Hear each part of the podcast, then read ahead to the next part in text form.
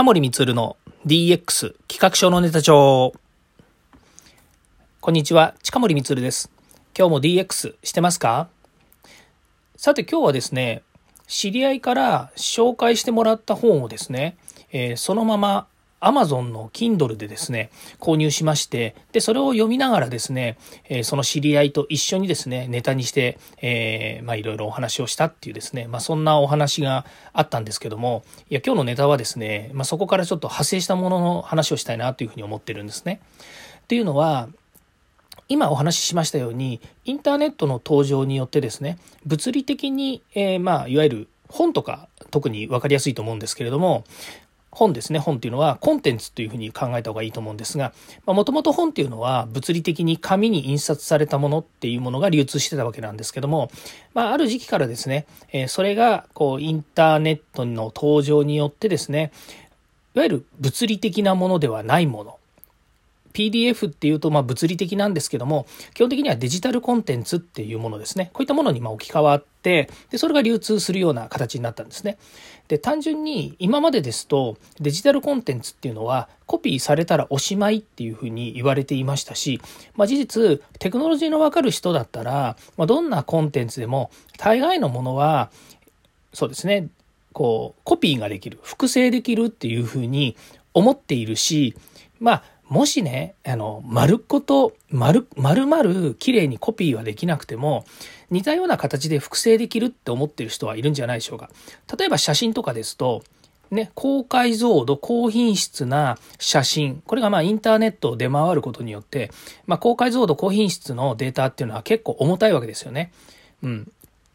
まあ、その重たいデータって重たいっていう表現が分かる人には分かるかもしれないんですけれども非常にまあこう、えー、そうバイト数が多くてですね、まあ、何メガバイトっていう大きさのものをですね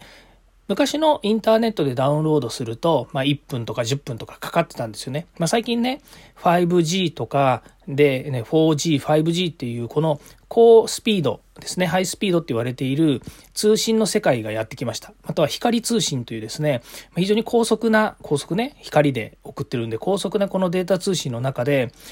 そういった大容量のものとかハイスペックなものがですね、ダウンロードしやすくなっているので、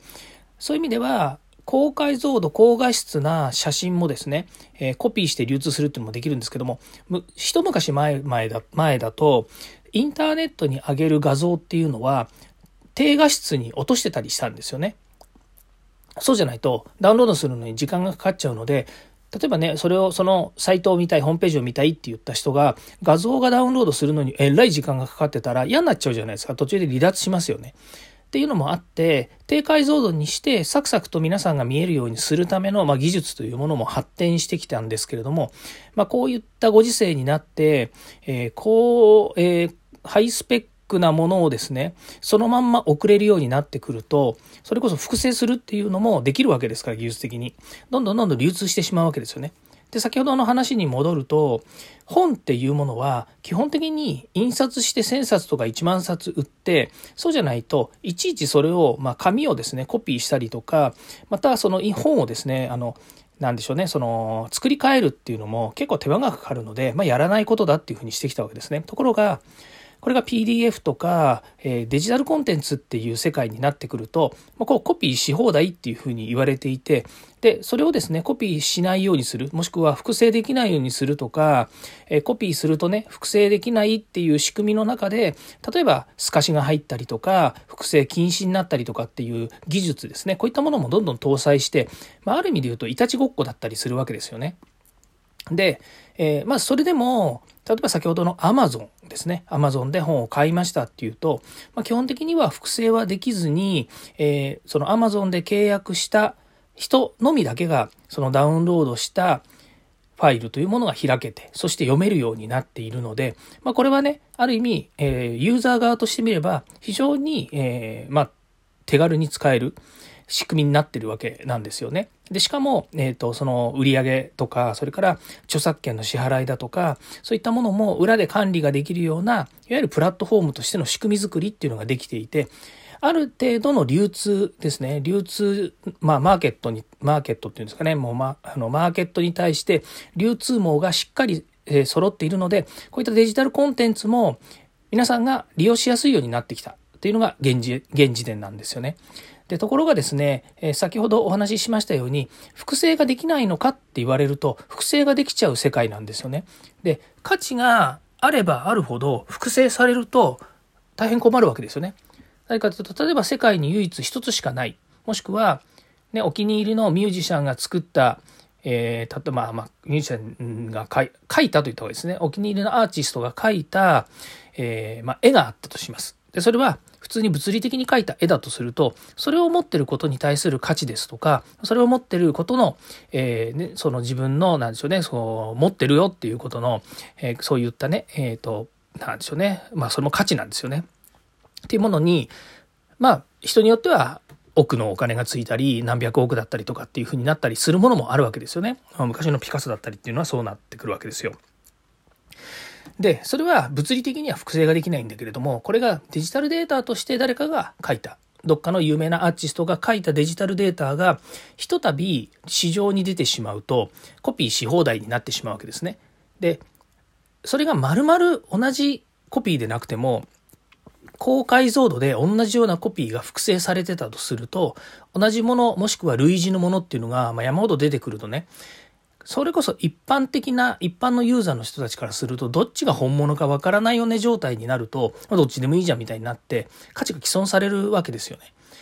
ね。で、まあ、ここまで来るとですね、えー、じゃあそれができないようにすればいいじゃないかって登場したのが、今の NFT ですね、 non-fungible token って言われているような、えー、コンテンツ、デジタルコンテンツを、えー、一意ですね、まあ、そのデジタルコンテンツ一つに対して絶対に複製ができない改ざんができなくてそれがその人が持っている所有しているっていう証明になりますよっていうトークンですね、まあ、いわゆるインターネットのアドレスみたいなもんですね長ったらしい番号が並んでるアドレスで、これ1位なんですよ。1位だから、え複製がないんですね。全く違うものしか存在しないと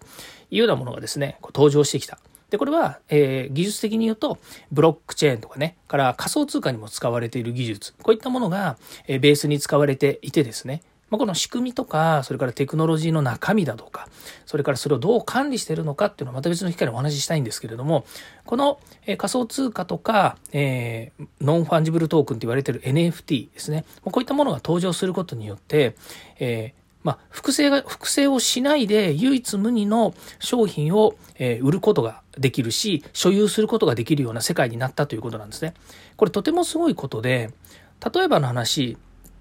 先ほど言いましたように、同じ本でも、例えば本ありますよね。で、サイン会に行って、近森光様ってで、誰それですって書いてくれたら、その人にとってみればものすごい価値がありますね。まあ、他の人にとってみれば価値のないものかもしれないんですけれども、その当人にしてみればものすごい価値があるもの。で、その価値のあるものは、えー、世界に唯一無二一つしかないんですよね。で、それと同じようなことが、今度 NFT の世界でもできるわけですよね。複製ができないわけです。つまり、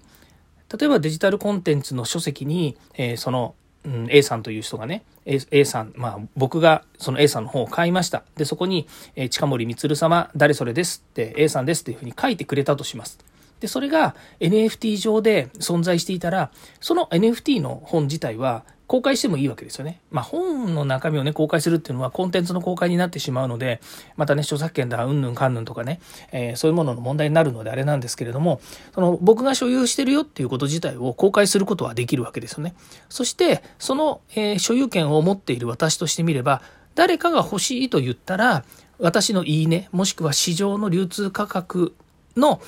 を参考にしてですね、価格を決めるっていうことができるんです。で、今言った話っていうのは、まあ一般的に言われている話。だとするとね、どういうことが起こるかっていうと、例えば、私の画像、ね、写真ですよ、写メ。毎日写メしたものをね、えー、世の中のどっかの NFT でね、あの画像をね、バンバンバンバン上げるわけですよ。あそういうね、ま、あの、NFT をね、上げる流通するマーケットっていうね、場所があるんですよ。うん。あの、何箇所かあるんですね。で、今、大手のね、ちょっと余談になりますけど、大手のいろんな会社、例えば、えー、Facebook のメタとかね、から Twitter とか、まあそういう人たちも、この、え、NFT とかね、こういった、ま、仮想通貨、こういった世界ですね、ブロックチェーンとかの世界で、え、いろんな流通や商売をするっていう前提で、みんな、えっ、ー、と、表明しているんですよね、ここに参入するって。うん。で、まあ、特にその NFT、えー、ごめんなさいと、なんだ、えっ、と、さっき言いましたような、うんと、えー、メタですよね。Facebook とかなんかっていうのは、えー、VR の世界ですけれども、基本的にこれも裏側はみんなそういった、えー、テクノロジー技術を使われているわけですね。で、え、新しく参入してくる人たちですね。まあ、大手のゲーム会社とか、まあ、そういったところもですね、今後、え、こういった、えっ、と、世界にどんどん参入してくるだろうというふうに言われてるわけですね。まあ、その中でこう流通があったりとかコンテンツがあったりとか不正禁止であったりとかそういったね今まで売れなかったようなものっていうのがこう売れる可能性っていうのが出てくるわけですよね。つまりみんながもう複製してしまってね、複製してしまってとか、もういっぱい世の中いっぱいあるから価値がないよって思われてたものが、いや実はそれが特別一個のコンテンツとして存在するっていうのが分かった時点で、それに、あの、価値をつけるようになるわけですよね。ね、先日ちょっと、えー、この放送でもお話ししたと思うんですけれども、えっと、坂本龍一の楽譜の中の音符をですね、えー、バラバラにして、一曲をバラバラにしてですね、で、えー、それを NFT にして売るっていうね、楽譜を売るっていうのを、えー、やっていて、まあ実は私も買おうと思ってね、えっ、と NFT 購入まで行ったんですけれども、まあ最後あそこもうすっごいもうアクセスがかかってて、最後の最後買えなかったっていうオチがありましてですね、これ放送では言ってなかったと思うんですけど、まあそういうようなものもね、売れてきて、で、それが売れたらどうなるかっていうと、例えば1万円で、その時1万円で公開価格は1万円で売ってたんですけども、1万円で買ったものがある音符だったら10万円になりますとかね、100万円になりますとか、いや、売りたい人の価値で決めたらいいんだから、もう1000万円で売りますっていう人もいるわけですよ。まあ実際そういうふうにしてね、マーケットで販売をしようとしてる人もいるわけ。まあ買ってくれればいいけれども、まあ買ってくれないだろうから、そんな高くは売れないと思うんですけどね。まあいずれにしても1万円で買ったものを2万円で買いたいって言ったらね、まあそれだけ価値が上がったっていうことにもなりますし、坂本龍一のね、楽譜を所有できる。まあつったって、えー、曲を所有してるわけじゃないですよね。その曲の楽譜ですね。何月何日にやったコンサートの、えー、楽譜のこの音符の部分っていうね、まあ、そういった売り方をしてるので、まあ、そう言ったらね、一曲例えばね、戦場のメリークリスマスっていうのを作って坂本龍一が持ってるんでね、作ってコンサートでやりましたと。その時にやったコンサートの楽譜を売りますって言ったらね、楽譜がまたコンサートごとにたくさん売れていくわけですね。で、今までだったら、そのね、楽譜を欲しいっていう人がいて、いや、そのね、特別な楽譜だから、えー、楽団の人にね、もらえばいいやってもらったら、もうこれもう家宝だ家宝、一生の価値だみたいな感じで持ったかもしれないですよね。